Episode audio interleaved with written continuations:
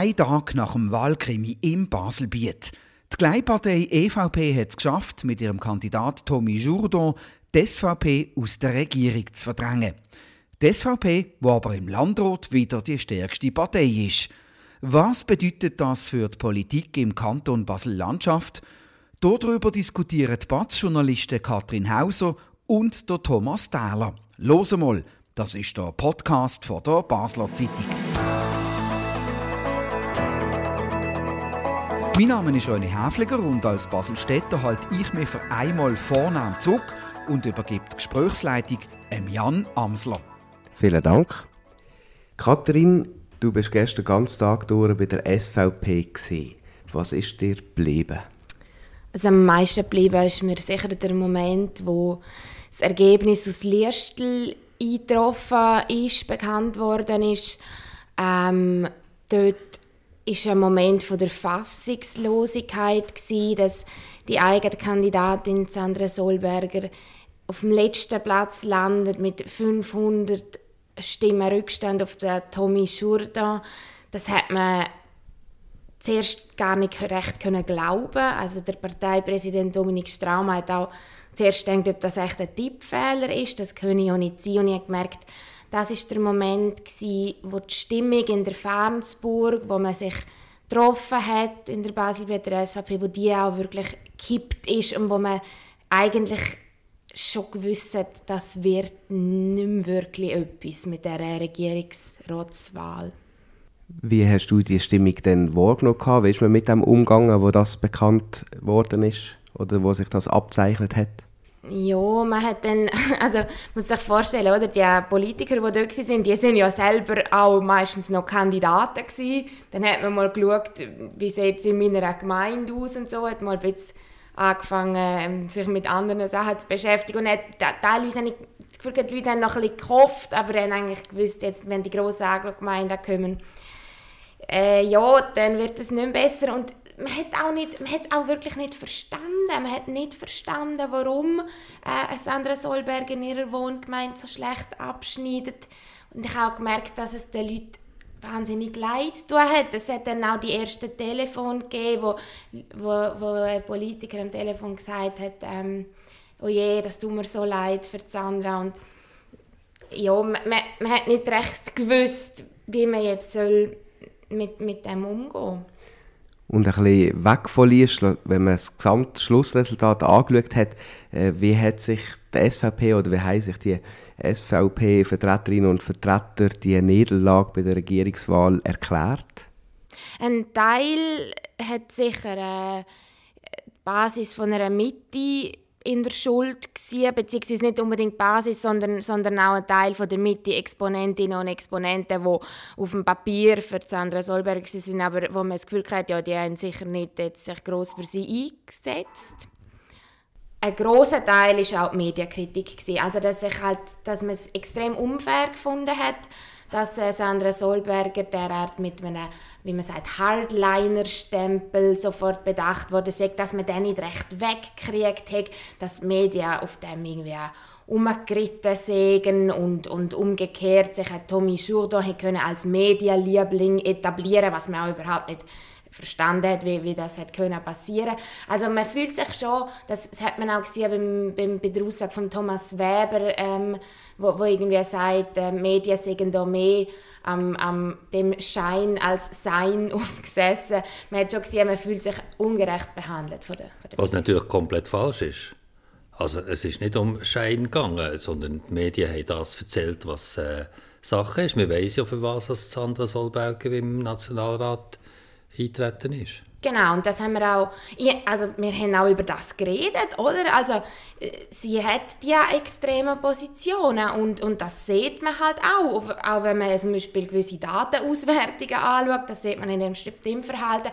Und dort ist dann einmal von der SVP Kritik gekommen, dass man ja gewisse, also gewisse dezidierte Positionen, wie sie sagen, nicht die Chance hat, die wirklich zu erklären, sondern dass sehr schnell einfach immer gesagt wird, werde so, das kann man ja nicht denken, das kann man ja nicht sagen und dass, dass man dann nicht in die Tiefe gehen wobei man ja muss sagen, dass man nicht das Gefühl hat, dass Sandra Solberger in diesem Wahlkampf hat wollen, in die Tiefe gehen. Oder wie habe ich das? Also ich habe mich ja verwundert, oder? in diesem Wahlkampf hat ja Sandra Solberger immer probiert, ja, sich als äh, mehr mittig anzubeweisen. Oder? Und äh, symptomatisch war auch das Schild, das sie damals in, dem, äh, in der Fragerunde bei der Handelskammer umgedreht hat oder wo sie quasi die Meinung so schnell geändert hat.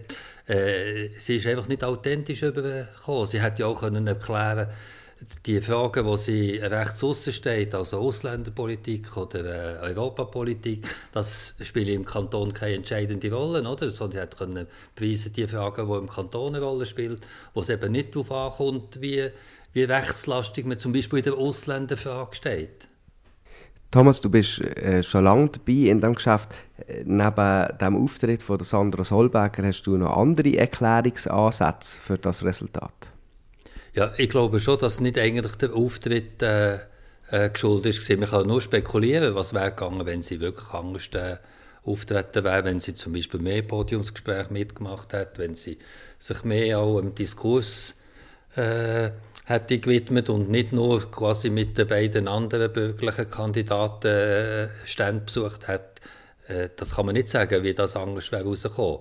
Aber ich glaube, es ist schon einfach ein Problem, ihre, ihre Position. Wenn man ja schaut, die anderen äh, Kantone, wo das SVP-Regierungsmitglieder hat, das sind nie äh, äh, Mitglieder, die pointiert auf dem Rechtskurs von der SVP oder von der Zürcher SVP noch mehr äh, äh, stehen. Das ist schon ein, ein Versuch, der schwierig ist, oder? Mit, mit jemandem, der ja im, äh, im Radar bei der letzten Wahl, äh, glaube irgendwie der zweite oder der dritte rechtslastigste Kandidat äh, ist gesehen, oder?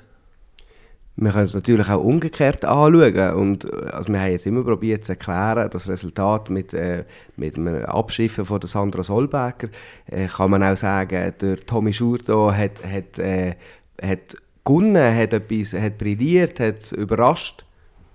Ja, auf jeden Fall. Also, man hat ja gemerkt, dass der unbedingt Regierungsrat wird. Also, also es ja nicht nur die vielen Plakate, die er montiert hat. Er hat sich ja auch engagiert gezeigt, hat äh, in den Diskussionen immer sofort eine Leaderrolle übernommen. Hätten ja immer müssen bremsen, damit nicht nur wer wird, oder wenn man äh, so Wahlgespräche äh, geführt hat. Er war enorm aktiv und auch aktiv auf den sozialen Kanälen, in den sozialen Medien ist er, ist er immer vorgekommen, hat die Kaminfeuergespräche äh, äh, gemacht und organisiert. Also man hat einfach gemerkt, dass der Regierungsrat werden Wahrscheinlich morgen werden sich die gewählten Regierungsmitglieder besprechen und bestimmen, wer welche Direktion übernimmt. Wird äh, die SP jetzt probieren, die Volkswirtschaft und Gesundheitsdirektion wo ja frei wird nach dem Rücktritt von Thomas Weber, äh, dass sie dort kann wechseln Also, was ich so gespürt habe, ich denke nicht, also ausgeschlossen ist es nicht, aber ich denke nicht. Ich glaube, dass äh, äh, die Regierungsrätin äh, Schweizer jetzt in vier Jahren auf der Sicherheitsdirektion äh, gut angefangen hat und dass sie auch nicht schon wieder einen neuen Anfang äh, sucht. Und letztlich ist es ja nicht die Partei, die bestimmen kann, sondern die Regierungsrätin im Kollegium muss das entscheiden. In diesem Fall scheint ja die äh, Verteilung schon mehr oder weniger gesetzt und Tommy Schur, Schurtau würde ähm, Gesundheitsdirektor. Wäre er oder wird er ein fähiger Gesundheitsdirektor? Also vielleicht muss man sagen, es geht ja nicht um Gesundheit, es geht auch um Volkswirtschaft und äh, von seiner beruflichen oder Studienherkunft ist er natürlich die wichtige Person. Äh, natürlich, politisch kann man vielleicht anders argumentieren, weil das ist eine, eine wichtige Direktion, wo, ja, wo es vielleicht der Neuling, ja, wo der Neuling wahrscheinlich eine Zeit lang sich muss einschaffen muss. Aber äh, ich würde ihm das zutrauen. Ich kann nicht sagen, dass er ein guter Gesundheitsdirektor wird, aber äh, die Chancen sind eindeutig da. Das Problem dürfte sein, dass er im 90-köpfigen Landrat nur vier EVP-Parlamentarierinnen und Parlamentarier hinter sich hat. Gleichzeitig ist die grösste Partei, die SVP, äh, jetzt in der Opposition. Ähm, wo wird man das merken? wird Basel Politik unter dieser Konstellation leiden? Ja, das ist noch schwierig zu sagen. Also es kommt ja sehr darauf an, wie sich die SVP verhält. Macht sie wirklich Oppositionspolitik, wie sie das schon gemacht hat zu früheren Zeiten, mit, mit eigentlich wenig Erfolg. Oder? Sie hat äh, damals auch Referenden gemacht, beispielsweise gegen die Schulreform oder so, und ist aber immer gescheitert. Äh, man kann schon sich profilieren, man kann vielleicht auch Mandat gewinnen im Landrat, aber ob man wirklich sachpolitische Folgen damit kann einfahren kann, das würde ich sehr äh, bezweifeln. Und darum ist es, glaube ich, ein bisschen unklar, was jetzt die SVP äh, macht. Äh, sie hat sich, glaube ich, auch ein äh, zweideutig geäußert bis jetzt, oder? Ich habe auch das Gefühl, dass die SVP Basel-Land, die hat ja die Oppositionsrolle jetzt wirklich nicht gesucht. Die hat ja nicht wählen. Und ähm, was sie vor allem auch nicht will, zumindest habe ich das Gefühl, Parteileitung nicht, ist die bürgerliche Zusammenarbeit mit FDP und Mitte jetzt so in Gefahr zu bringen, dass sie zum Beispiel auch gegen eine Mitte oder eine FDP schießt und sagt, da sind die viel zu links oder so. Das, das, das, das wollen die, glaube wirklich nicht. Weil man hat auch gesehen, es war bezeichnend, gewesen, dass man zwar gespürt hat, dass es einen gewissen Groll gibt gegen, gegen, gegen die Mitte, wo ihre Wähler nicht, äh, nicht, nicht auf die Sandra Solberger können, nicht können sie motivieren, sie zu wählen. Gleichzeitig hat aber Dominik Straumer als Parteipräsident, wenn, wenn, man, wenn er gefragt wird, hat die bürgerliche Zusammenarbeit ähm, versagt, dann sagt er, nein, die hätte aus seiner Sicht gut funktioniert. Ob er jetzt das wirklich so sieht oder aus strategischen Gründen so sagt, sei mal dahingestellt. Aber dort, finde ich, merkt man auch, dass man sich eigentlich nicht unbedingt will von dieser Zusammenarbeit lösen Zusammenarbeit hat ja eine andere Seite. Äh, die Freisinnigen, die jetzt darauf verzichtet haben, noch eine zweite Kandidatur zu bringen, zugunsten von der SVP, das ist, das ist in die Hose. Was bedeuten die Voraussetzungen für die künftige Zusammenarbeit äh, zwischen den Bürgerlichen? Ja, das ist äh, sicher ein Problem. Also auch wenn man daran denkt, dass die beiden bürgerlichen Regierungsratsmitglieder, also äh, Frau Geschwind und Herr Lauber, dass die äh, nicht mehr so lange im Amt werden sind, schon lange im Amt sind, oder? Und man die irgendwann äh, wird müssen ersetzen äh, Von dort her ist es ein bisschen schwierig, sich zu positionieren, weil natürlich die SVP sicher bei der nächsten Gelegenheit sagt, und jetzt, wenn eine Vakanz ist, jetzt zwei mehr wieder wie die Regierung, oder? Und vielleicht ein bisschen spekuliert auf äh, die eidgenössischen Wahlen im Herbst?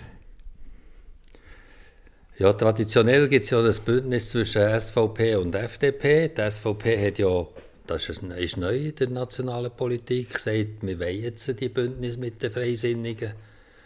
Ob das überall funktioniert, weiß ich nicht. Im Kanton Basel-Land hat es Tradition.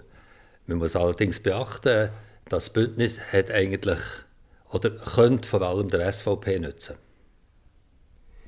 Und wenn man denkt, dass die Bürgerlichen ja werden probieren wollen, ähm, den Ständeratssitz von der Maya Graf, von der Grünen, Maya Graf, äh, streitig zu machen, wer hat da mehr Interesse daran? dort anzutreten? Man könnte die Frage stellen, wer den Schwarz-Peter kriegt. Es wird ja, sehr, wird ja sehr schwierig sein, oder, gegen Frau Graf, Graf zu gewinnen. Aber vielleicht jemand äh, ein bisschen Jüngeres könnte sich profilieren mit einer Kandidatur profitieren im Hinblick auf, auf was für einen Schritt dann? Ja, also es wird ja noch mehr Gelegenheiten geben, äh, für einen Ständerat zu kandidieren. Also das ist ja nicht eigentlich klassischerweise äh, ein Mandat, das den Grünen gehört. Das ist ja ein Maja Graf-Sitz einfach. Gut, gehen wir wieder zurück in die Kantonspolitik. Äh, Landrat, die politische Mitte ist im Baselbiet stärker geworden. Die Grünliberalen haben den Sitz von drei auf sechs können verdoppeln und die Mittepartei hat auch zwei Sitze gewonnen. Die ähm, Fraktion hat jetzt zehn, respektive die Partei hat jetzt zehn Sitze. Was bedeutet das für die Kantonspolitik in der nächsten Legislatur? Ja, offen ist, was sich für Fraktionen bilden. Also die GLP hat ja angekündigt, sie wollen eine eigene Fraktion bilden. Das ist ja ihr Wahlziel. Äh. Wir sind auch gespannt, ob die Fraktion Grüne EVP weitergeführt wird. wäre natürlich noch interessant, oder? Hätte ja plötzlich zwei Regierungsmitglieder, oder? Wenn die äh, würden, äh, zusammen weiterhin eine Fraktion bilden. Also das ist jetzt einfach noch offen. Das muss man ja bis im Juni entscheiden und nicht schon, nicht schon heute. Von der SP gibt es ja immer wieder ähm, Kritik jetzt auch vor der Wahlen an den Grünen, ähm, weil die einen Regierungsrat stellen und trotzdem nicht die Klimaziele durchkommen, wo, wo man sich würde wünschen von linker Seite, oder? Und wenn man jetzt sich vorstellt, dass Grüne EVP eine Fraktion bilden und zwei Regierungsräte stellen, denkst du, da wird die SP dann noch dezidierter sagen, ja, hey, jetzt haben wir ja eigentlich, haben wir doch eigentlich drei Leute in dieser Regierung, die bei diesem Klima sollten vorwärts machen Ja, das glaube ich nicht, dass, dass, dass das passiert, weil äh, die Grünen sind sehr pragmatisch im Baselbiet, pragmatisch was zum Beispiel in Bundesbern. Und äh, die verfolgen so ein bisschen auch in der Klimapolitik den Kurs, man muss das durchsetzen, was durchsetzbar ist. Also nicht irgendwelche Forderungen stellen, die sich auf dem Papier gut äh, anhören, aber eigentlich der, ja, kein Gratis U-Abo lässt sich aber schon noch gut an. Ja, das ist noch eine andere Frage, oder? Also offen, ob gratis so äh, letztlich eine Wirkung würde äh, äh, entfalten. Also die, die Grünen führen eine sehr pragmatische Politik führen äh, äh, beim äh, Klima und es wird weiterhin Differenzen geben.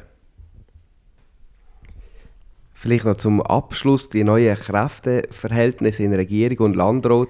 Abgesehen vom Klima, was, was ist da wo könnte sich da vielleicht äh, der Kurs ein bisschen wechseln von diesem Kanton?